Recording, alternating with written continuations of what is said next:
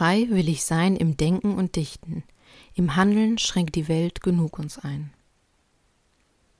Herzlich willkommen zu Kaffee und Eis im Universum. Ja, dieses Zitat stammt von Goethe und ich frage mich, was er zu unserem heutigen Thema sagen würde. Ich möchte mit euch über das generische Maskulinum sprechen. Stichwort Gendern. Das gehört ja zum guten Ton. Ja, schön klingt es doch nicht wirklich, wenn wir mal ehrlich sind. Oder wie empfindet ihr die Sprechpausen oder das Sternchen im Schriftlichen? Aber es soll hier nicht rein um Ästhetik gehen. Ich möchte mit euch die linguistische Sicht beleuchten. Und vielleicht habt ihr auch so manches Mal ein schlechtes Gewissen und die Befürchtung, dass es diskriminierend rüberkommt, wenn ihr nicht gendert. Aber hier die gute Nachricht. Das generische Maskulinum eignet sich wunderbar, alle Geschlechter abzudecken. Es ist nämlich geschlechtsneutral. Hier werden geschlechtsneutral maskuline Substantive verwendet. Was heißt das? Maskuline Substantive. Maskulin im grammatischen Sinne. Das heißt, das grammatische Geschlecht, Genus, ist nicht das biologische Geschlecht.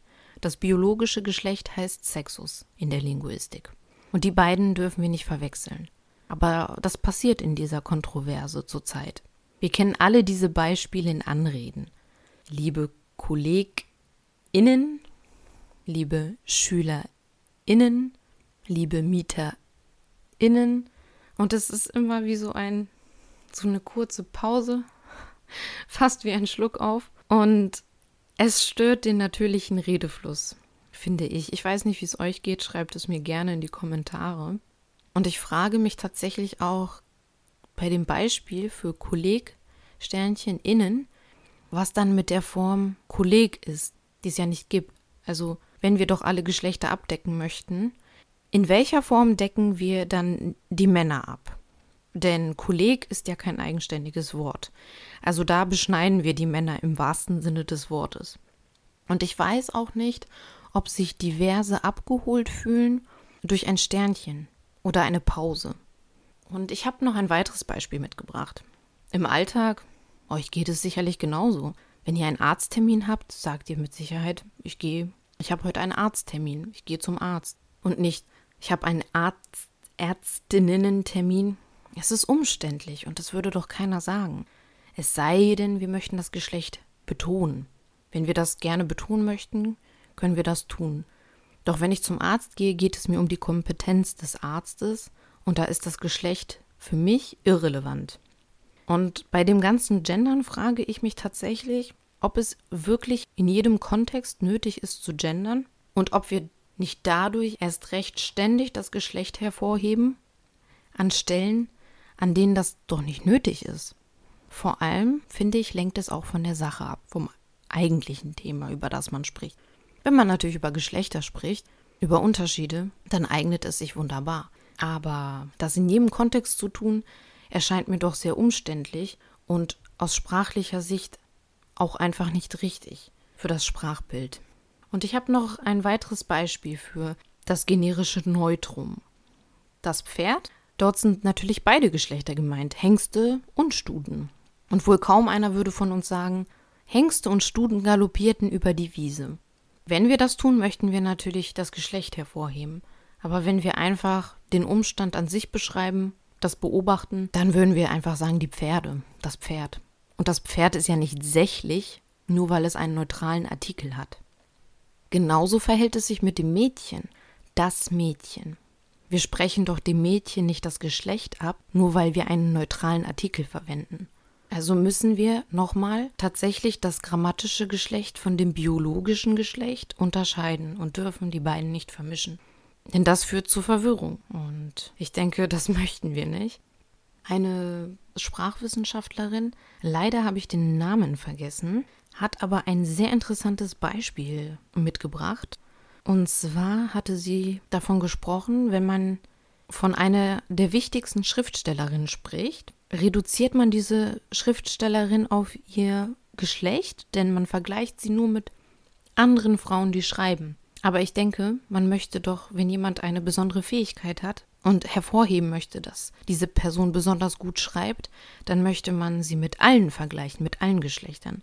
mit den Männern, mit allen Geschlechtern. Und das heißt, dass wir dann ja sagen würden, sie gehört zu den wichtigsten Schriftstellern. Wenn wir sie aber nur mit anderen Schriftstellerinnen vergleichen, dann vergleichen wir sie nur mit anderen Frauen und sprechen ihr somit die Kompetenz ab. Und somit gibt es den Vergleich zu anderen Geschlechtern überhaupt nicht, was doch eigentlich ein Widerspruch ist und diskriminierend wäre. Und das möchten wir vermeiden. Und oft ist es so, dass wir eben durch das Gendern eher etwas betonen und uns widersprechen, als dass wir es damit besser machen. Außerdem unterscheidet sich die gesprochene Sprache seit jeher von der schriftlichen und wir dürfen das auch nicht vermischen. Wir müssen den natürlichen Redefluss beachten. Wie sprechen wir denn miteinander? Machen wir das wirklich im Alltag, dass wir gendern? Machen wir das nicht doch eher in offiziellen Kontexten? Und sind das nicht eher Stolpersteine? Es ist weder ästhetisch, ich habe bei vielen Bekannten und Freunden gemerkt, dass sie auch darüber stolpern. Und es ist auch nicht sprachökonomisch. Es verlängert die Redezeit und die Sendezeit. Das ist mir tatsächlich in einer Sendung aufgefallen kürzlich, dass sich die Sendezeit verlängert. Natürlich sagt ihr, ach, was für ein Quatsch, das sind doch nur wenige Sekunden. Aber wenn wir das wirklich an jeder Stelle konsequent tun, dann verlängert das Rede- und Sendezeit. Und ich habe auch das Gefühl, es geht dann gar nicht mehr so wirklich um das Thema an sich. Ich empfinde das als sehr ablenkend. Ich weiß nicht, wie es euch geht. Es interessiert mich. Schreibt es gerne in die Kommentare. Doch in dieser Sendung, die ich kürzlich gesehen habe, ist mir noch aufgefallen, dass es dann, also dass dann gegendert wurde bei Zuschauern, Zuschauerinnen und als es dann um Täter ging, wurde nicht mehr gegendert. Und es ist im Grunde inkonsequent, da nicht zu gendern. Und man müsste es ja wirklich bei allen Substantiven tun, die sich auf Menschen beziehen, ja, auf Geschlechter. Und das ist absolut unmöglich und würde wahrscheinlich ad absurdum führen. Und für viele ist es dann wahrscheinlich sogar auch fast schon lästig, wenn man das an jeder Stelle beachten müsste. Es gibt auch generische Feminina. Ich habe zwei Beispiele. Einmal die Weise, also jemand, der ohne Eltern aufgewachsen ist. Und es gibt zum Beispiel die Leiche. Da fallen auch alle Geschlechter darunter. Es sind jetzt vielleicht keine sonderlich schönen Beispiele, aber es sind generische Feminina. Das heißt, die Artikel sind weiblich, die. Und wenn wir von Lehrern sprechen oder Schülern, dann sind jedoch alle Geschlechter gemeint. Dann geht es auch meist um die Berufsgruppe. Ich meine, im Englischen stellt sich diese Frage überhaupt nicht. Dort haben wir Colleagues. Und ich habe das Gefühl, durch diese Überbetonung reduzieren wir tatsächlich widersprüchlicherweise nur auf das Geschlecht. Wir betonen es an Stellen, an denen es gar nicht betont werden sollte, müsste. Aber nochmal, wenn ihr das gerne betonen möchtet, könnt ihr das ja gerne tun. Aber ob es an manchen Stellen nötig ist, da habe ich so meine Zweifel und ich wünschte mir, tatsächlich, dass Genus und Sexus nicht durcheinander gebracht werden. Und der Duden rudert ja schon zurück, der wollte das generische Maskulinum abschaffen, aber die Mehrheit der Deutschen ist tatsächlich dagegen. Aber so wirklich wurde, glaube ich, die Bevölkerung nicht gefragt. Und also ich als Frau habe mich nie ausgeschlossen gefühlt, wenn man von Kollegen gesprochen hat.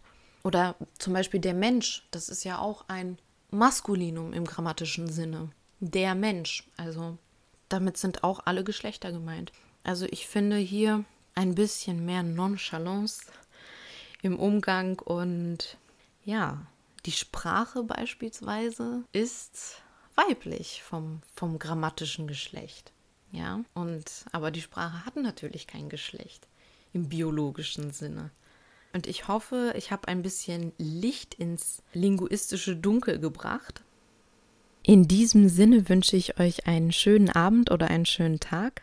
Ich würde mich freuen, wenn ihr meinem Podcast folgt. Und ganz besonders würde ich mich über Feedback freuen, denn das war meine erste Podcast-Folge.